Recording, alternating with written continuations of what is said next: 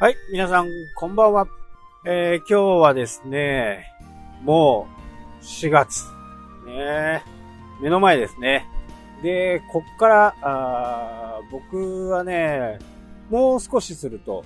田舎暮らしがね、1年を経とうとします。で、次なることはね、まあ、ウェブのことはね、あの、どんどんこう進めていっている状況なんですけど、まあ、暮らしのことに関してはね、次は、今いるね、えー、ところから近くでね、山を買おうかなと。山が買えるところがないかなというふうにね、えー、思って、今探している最中です。まあ、特段ね、何かをこう、するっていうことは、まあ、その山の状況によってはね、えー、いろいろ変わってくると思うんで、まあ、と言ってもね、山1個全部買うっていう形ではないとは思うんですけど、まあ、こっからこの辺がそうだよっていうところをね、変えたらいいかなというふうに思っています。まあ、これもね、買おうと思って、まあ、すぐ買えるものでもないんですけどね、えー、実際にいろんな人にね、こう、声をかけて、えー、くと、もうすぐね、あのー、もう売りたいっていう人がね、いたんですけど、まあ、ちょっと金額がね、あのー、全然折り合いがつかなくって、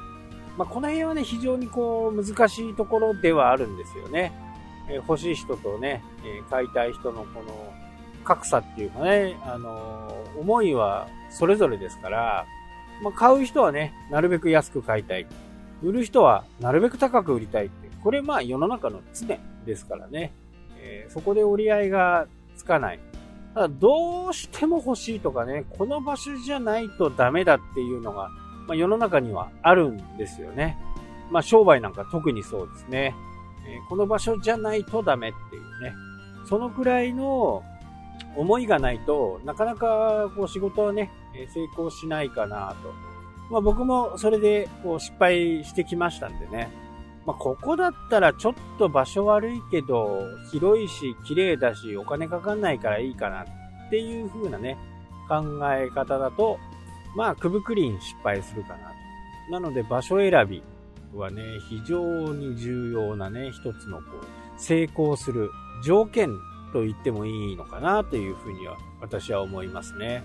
まあ自分がやる分にはね、こう、なんかね、こう、ホームページを作っててもそうなんですけど、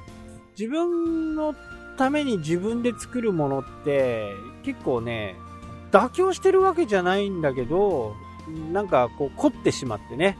非常に見づらいとかね、そういったことは結構あるんですよ。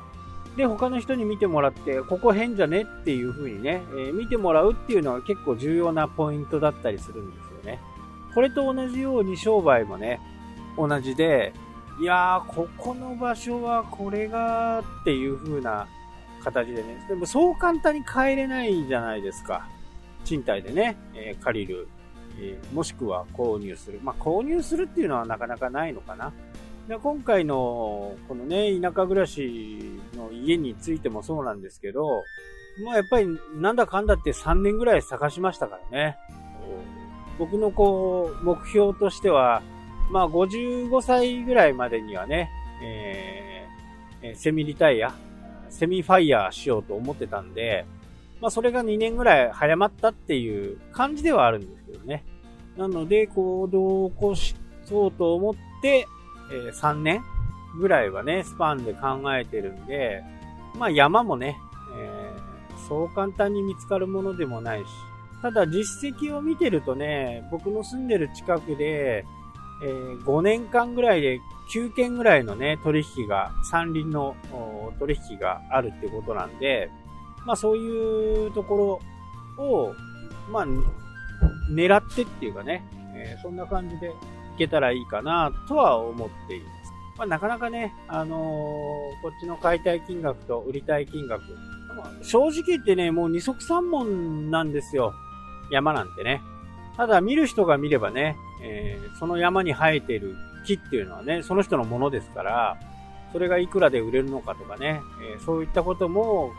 見れると、目利きができるとね、全然違うのかな。まあ僕はなんかね、あのー、そういうものがあれば、なんか作物を作りたいなとは思ってますけどね。ただ、今いるところのね、山には結構熊が出て、まあ、その辺は注意しないといけないかなと。で昨年もお、お一人の方がね、まあ、未だに行方不明で、多分熊だろうというふうにね、えー、なって、これ実は NHK のニュースにもね、特番にもなったぐらいの結構有名な話で、で、結果わからないんですけどね、えー、結果本当に熊だったのかっていうのはわからないんですけど、まあそうではないかというね、えー、熊が2頭、え射殺されました。やっぱりね、共存していくっていうのが、ね、どの時代も大切で、やっぱり熊のエリアにね、えー、いるっていう認識があればね、えー、熊と出会うっていうね、最悪の事態はこう避けれるわけですよね。えー、熊も人間を食べようっていう風にね、お腹が空いて食べようっていう風には思ってないと思うんでね。ただ、急にそういう自分が攻撃されそうな動物が現れると、どうしても、こう、かかっていきますよね。なので、背中を向けて走ったりすると、もう、熊はね、襲ってきますから、熊の対処法とかがね、えー、分かっていると、そういう風な事件にはならなかったのかな。でも突然ね、えー、藪から出てきて、そこで、え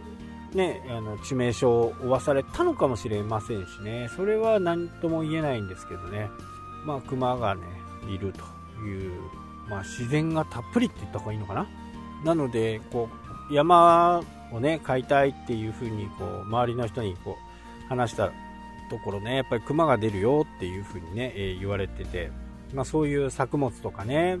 ものを作ると、そういうものを作ったことでね、熊がまた寄ってくるっていう風にね、えー、ことも考えられるんで、この辺はこう慎重に考えなきゃならないのかなと。周りの人にも迷惑がかかるんでね。まあこればっかりはどうなっていくかはわかりませんけどね。まあ一坪ね、100円とかなんですよ。山の取引ってね。100円でも高いかな。100円でも高いかもしれないね。もう、活用できる範囲じゃないんでね。まあ今こういうね、コロナ禍において、えー、アウトドアの注目があってね、山林なんかも結構売れていると、売買されるというふうなことも聞いていますんでね。まあ今はちょっとこう高めなのかなと、売り手の方がね。とはいえね、やっぱりこう、田舎なんでね、えー、そういう情報もなかなかないですしね。もう、身近な人に声をかけていって、あ、そういえばっていう風にね、思ってもらえるくらい覚えてもらわないとなかなか厳しいのかな、という風には思っています。はい、というわけでね、えー、まあ、中長期計画ということでね、山をが欲しいという話でした。はい、というわけでね、今日はこの辺で終わりとなります。それではまた。したっけ